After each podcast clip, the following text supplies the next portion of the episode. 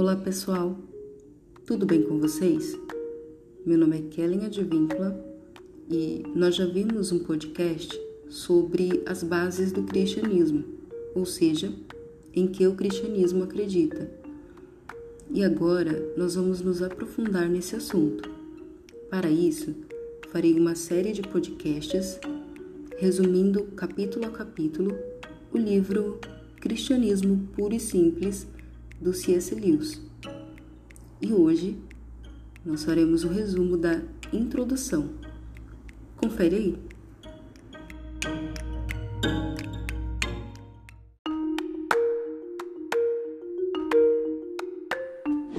Se você não está familiarizado com a leitura, você pode se perguntar quem é o C.S. Lewis. E aí eu te pergunto, você já ouviu falar nas Crônicas de Nárnia?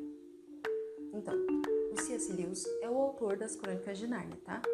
E ele escreveu, na verdade, esse livro é, foi uma série de palestras, primeiramente uma série de palestras que o C.S. Lewis ministrou durante a Segunda Guerra Mundial, tá? E ele fez essas palestras por, por rádio e depois ele então é, publicou de forma impressa, tá? O livro não tem o objetivo de fazer você escolher uma denominação. Ele tem o objetivo de apresentar exatamente o cristianismo puro e simples, as bases do cristianismo, aquilo em que os cristãos, em sua maioria, acreditam.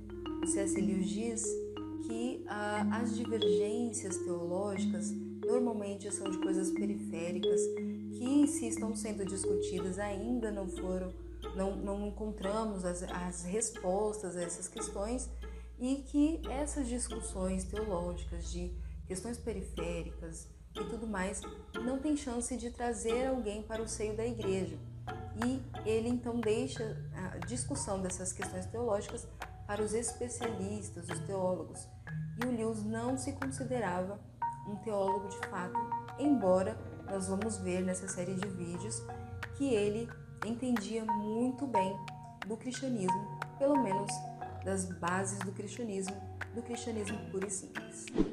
Uma coisa muito interessante é que ao longo do livro, o C.S. Lewis vai tratar com muito cuidado sobre dores, pecados e realidades que ele não experimentou.